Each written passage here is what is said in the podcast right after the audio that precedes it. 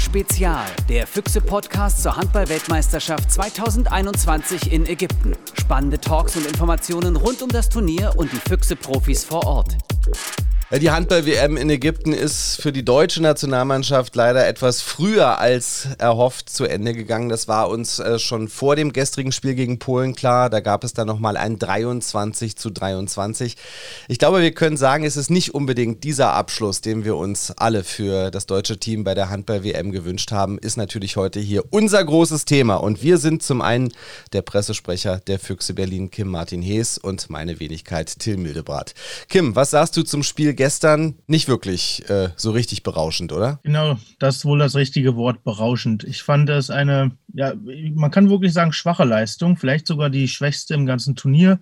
Ich war echt enttäuscht. Ich dachte, sie geben nochmal alles, aber es hat vorne nicht so wirklich was funktioniert. Hinten hat dann Andy Wolf ja doch äh, mal gezeigt, dass er ein paar Bälle auch an die, in die Finger kriegt, aber so insgesamt war das so ein bisschen das Sinnbild dieser Weltmeisterschaft. Obwohl es richtig gut losgegangen ist, ne? Irgendwie der Andreas Wolf gleich am Anfang, gleich ganz frühen sieben Meter geholt und dann auch noch den Nachwurf äh, wirklich mit zwei ganz, ganz starken Paraden äh, weggeschnappt und dann, aber irgendwie hat man den Eindruck gehabt, äh, die deutsche Mannschaft versuchte zwar irgendwie was zu machen, aber vorne immer wieder an diesem großartigen Torwart Morawski gescheitert und äh, hinten einfach vor allen Dingen den Polen immer wieder diesen Pass zum Kreis zugelassen, dass die eigentlich in Anführungszeichen Tore werfen konnten, wie sie wollten. Also ich fand das gerade in der ersten Halbzeit nicht sonderlich gut, oder? Ja, aus dem Rückraum kam viel zu wenig. Ich meine, ich glaube, wir waren einmal in Führung, ähm, zwei Tore von Uwe Gensheimer am Anfang.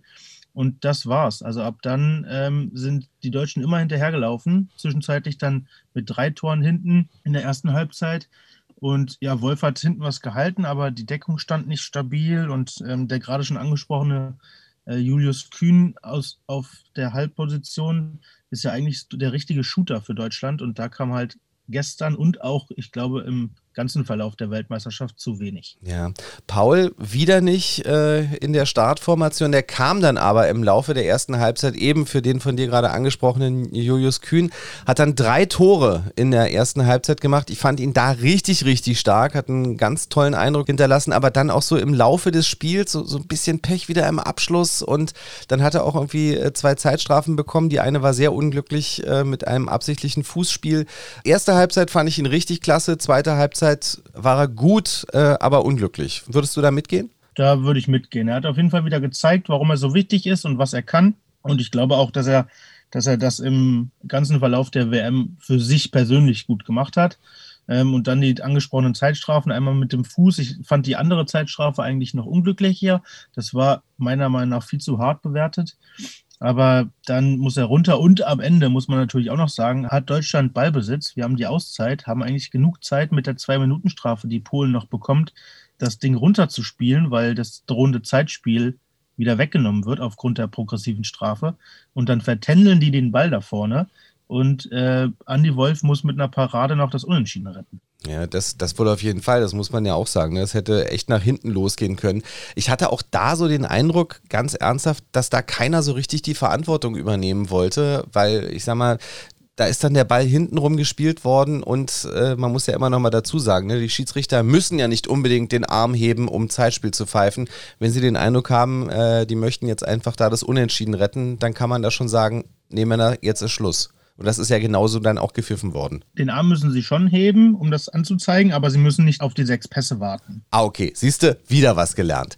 Marian gestern wieder im Kader, aber wieder keine Minute auf der Platte. Das ist schon schade für ihn, oder? Ja, ich finde es mega schade. Ich meine, er fährt ja nicht umsonst mit so einer Weltmeisterschaft und ich hatte gedacht, dass er da auch äh, Einsatzzeiten bekommt. Auf der anderen Seite muss man auch Philipp Weber da nennen, der das echt gut gemacht hat im Verlauf und glaube ich so für sich persönlich die WM genutzt hat, um zu zeigen, warum er der Nationalmannschaft helfen kann. Ähm, Pech für Marian. Ähm, jetzt ist er ausgeruht, hoffentlich, und äh, hochmotiviert für die Rückrunde mit den Füchsen. Auf der anderen Seite vielleicht auch ein bisschen enttäuscht, dass er selbst der Mannschaft nicht helfen konnte. Fazit für unsere beiden Füchse im Team der deutschen Nationalmannschaft. Also Marian, muss man sagen, hat eigentlich gar nicht so wirklich eine Chance bekommen, zumindest bei den Spielen sich zu präsentieren. Paul, für mich einer der Gewinner im Team, aber auch noch mit ein bisschen Luft nach oben. So würde ich es unterschreiben. Ich glaube, Paul ist ja vielleicht nicht von Anfang an auf dem Zettel gewesen von von Alfred Gislason oder auch von, von allen anderen, auch von den Fans. Ähm, hat natürlich gehofft, dass Paul dabei ist. Und jetzt hat er das genutzt, die Chance. Und äh, ich hoffe, dass er auch jetzt dann bei der Olympia-Qualifikation, den nächsten wichtigen Spielen für die DHB-Auswahl auch wieder dabei ist. Dann zu Hause im eigenen Fuchsbau.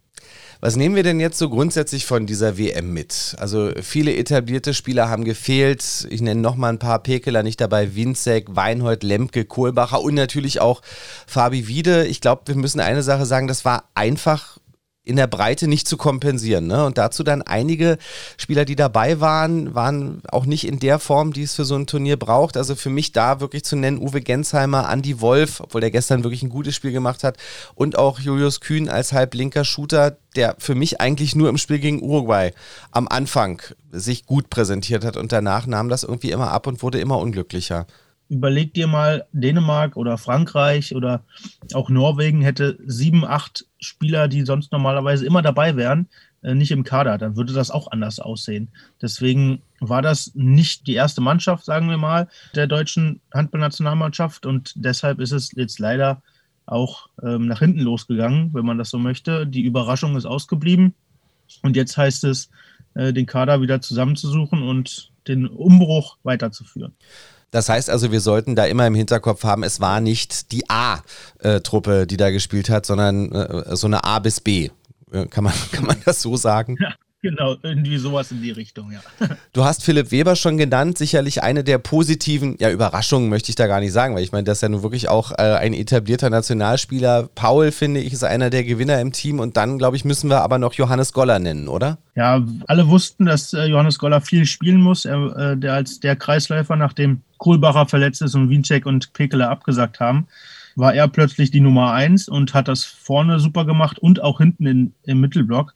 Also er hat das auf jeden Fall genutzt und ähm, man kann nur hoffen, dass er da gesund bleibt und das so weitermacht, weil das war für uns äh, als Nationalmannschaft echt richtig gut. Eines der Bilder dieser WM für mich war gestern nach dem Abpfiff, wie der Bundestrainer Alfred Gislason sich da auf einen Stuhl gesetzt hat und äh, fast schon ein bisschen paralysiert erstmal einfach nur vor sich hingeguckt hat. Und da hat man richtig aber auch gemerkt, das brodelt in dem. Ich glaube, der war, so wirkte es auf mich, der war stinksauer. Das ist ja für ihn jetzt auch das erste Turnier als neuer Bundestrainer.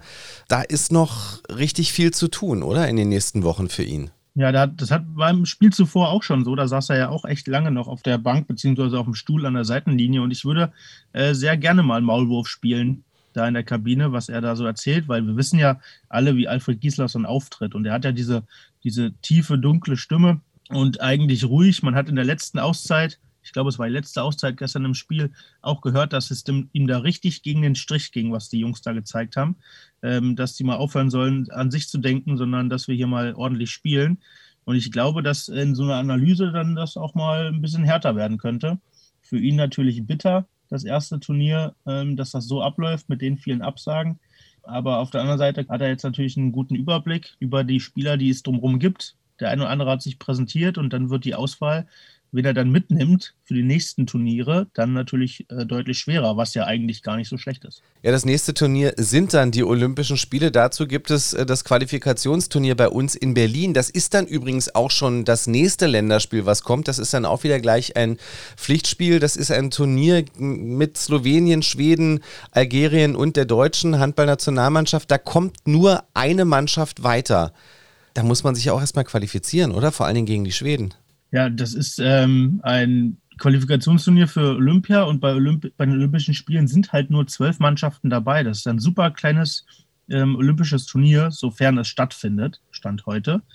Schweden ist Viertelfinalist, Schweden präsentiert sich gut, Slowenien ist jetzt gerade so nicht ins Viertelfinale eingezogen, aber trotzdem stark. Und auch Algerien darf man nicht unterschätzen. Also das ist jetzt kein Selbstläufer, aber ähm, wir hoffen natürlich im heimischen Fuchsbau, dass sich da unsere DHB-Auswahl für Olympia qualifizieren kann. Ja, und dann hoffen wir vor allen Dingen, dass halt eben ein paar von den Spielern, die jetzt nicht dabei waren bei der Weltmeisterschaft, dann vielleicht dafür sorgen, dass wir auf jeden Fall äh, die Olympischen Spiele mit der deutschen Handballnationalmannschaft genießen können, sofern sie stattfinden. Du hast es gerade schon angesprochen. Ähm, Kim, das Team wird heute Mittag in Deutschland zurückerwartet und dann geht es für die Jungs eigentlich Schlag auf Schlag weiter. Da ist kaum Zeit für Regeneration. Äh, unsere Füchse alleine im Februar voraussichtlich mindestens acht Pflichtspiele. Das ist ein wirklich straffes Programm. Stand heute geht es am 2.2. in der European League in Lissabon los, in der Bundesliga dann am Sonntag, 7. Februar, das erste Heimspiel des Jahres gegen Tusem Essen. Also das ist wirklich Schlag auf Schlag, da darf nichts schiefgehen, ne? Da darf nichts schiefgehen und die Jungs sollten hochmotiviert wieder zurückkommen. Der Großteil der Mannschaft trainiert ja schon mit Jaron Siebert im Füchsetown und Co-Trainer Max Rinderle, der übrigens heute Geburtstag hat. Also oh. auf diesem Wege. Happy Birthday! und ähm, ja, dann geht's Schlag auf Schlag. Am Ende des Monats kommen dann noch die Kracherduelle gegen Kiel und Rhein-Neckar-Löwen.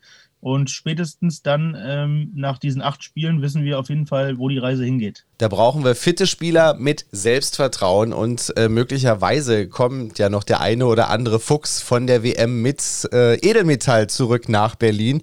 Denn drei unserer Füchse sind ja noch im Turnier. Lass uns doch schnell noch auf die schauen. Also Lasse Andersson und Jakob Holm bärenstark gegen die angeschlagenen Kroaten hat Dänemark mit 38 zu 26 äh, gewonnen. Das ist eine richtige Klatsche gewesen. Jakob Jakob sechs Buden, Lasse zwei. Das macht uns richtig stolz, oder? Das war eine richtige Demonstration gegen Kroatien, da Kroatien gewinnen musste, um noch ins Viertelfinale einzuziehen und Dänemark ja schon qualifiziert war, hätte man auch denken können, na okay, äh, die Dänen, die schonen sich ein bisschen, aber Pustekuchen, das war, das war ein richtiges Brett und jetzt geht es dann im Viertelfinale weiter und vielleicht geht die Reise ja auch noch bis zum Sonntag ins Finale. Ja, drücken wir den beiden auf jeden Fall die Daumen. Dann Walter Krinz mit Schweden ebenfalls als Hauptrundenerster das Viertelfinale erreicht. Da gab es zum Abschluss einen klaren Sieg gegen Russland. Walter mit einem Tor. Auch die sind auf einem sehr, sehr guten Weg. Ja, spielen jetzt im Viertelfinale gegen Katar. Auch etwas überraschend. Ähm, Katar hat äh, Argentinien besiegt und das wäre dieser Platz von Kroatien nämlich gewesen. Ähm, und ich glaube, dass Schweden da äh, zufrieden ist, dass es in Anführungsstrichen nur Katar ist. Okay, also die vier Viertelfinalspiele alle morgen am Mittwoch. Äh, Schweden, Katar ist das eine, hast du gerade gesagt. Dann Dänemark gegen Ägypten. Ich glaube, das gefällt dem Jakob gar nicht so gut, ne? Das hat er äh, gestern im Instagram Live gesagt, dass er eigentlich äh, lieber auf auf jemand anderen treffen würde äh, und nicht auf Ägypten. Und äh, wir wissen ja alle, dass unser Sportvorstand Stefan Kretschmer Ägypten ziemlich weit nach vorne gesetzt hat, ins Finale meines Wissens nach. Die wurden übrigens im letzten Gruppenspiel von etlichen Zuschauern im, in der Halle unterstützt. Also das war auch nicht so ganz fair. Ich glaube nicht, dass das alles Volunteers und Helfer waren. Da waren ähm, ziemlich, ziemlich viele Menschen in der Halle. Ja, da bleibt ähm, so ein ähm, bisschen Kopfschütteln in Corona-Zeiten, ne? Naja, gut. Ja. Aber genau, Dänemark gegen Ägypten und äh, die anderen äh, aus dem hohen Norden, und zwar Norwegen. Der große Favorit spielt ja gegen Spanien, unseren unseren Gruppengegner. Und daraus entsteht dann auch das Halbfinale. Also Norwegen gegen Dänemark, ein mögliches Halbfinale ist schon ein ganz schöner Kracher. Und dann fehlt uns noch das letzte Viertelfinale, Frankreich gegen Ungarn. Hätte man wahrscheinlich vor dem Turnier ganz klar gesagt, da kommen die Franzosen weiter. Aber Ungarn hat sich richtig stark präsentiert. Die haben sich richtig stark präsentiert, ähm, gerade mit der Achse über den Kreisläufer. Und Frankreich war, wie gesagt, ja nicht immer auf der Höhe oder nicht jeden Spieltag so gut, wie man sie erwartet. Also Frankreich-Ungarn ist für mich wirklich ein 50-50-Spiel. Der Gegner wäre dann eventuell im Halbfinale Schweden und dann ähm, haben wir schon bei Ende der Woche einen neuen Weltmeister. Ich bin unheimlich gespannt, wer sich da durchsetzen wird. Alle Viertelfinalspiele morgen am Mittwoch sind natürlich auch alle live zu streamen bei Sport Deutschland TV. Lieber Kim, dich sehen wir heute Nachmittag auf jeden Fall nochmal äh, bei Insta Live. So ist der Plan. Und dann danke ich euch, dass ihr euch auch die aktuelle Folge vom Reviergeflüster WM Spezial, dem WM-Podcast der Füchse Berlin, angehört habt. Daumen hoch wäre super für uns und noch lieber hätten wir natürlich ein Abo. In diesem Sinne, wünsche euch einen schönen Tag und bleibt gesund. Das war Reviergeflüster, der Füchse-Podcast. Spannende Talks und Informationen rund um die Füchse Berlin.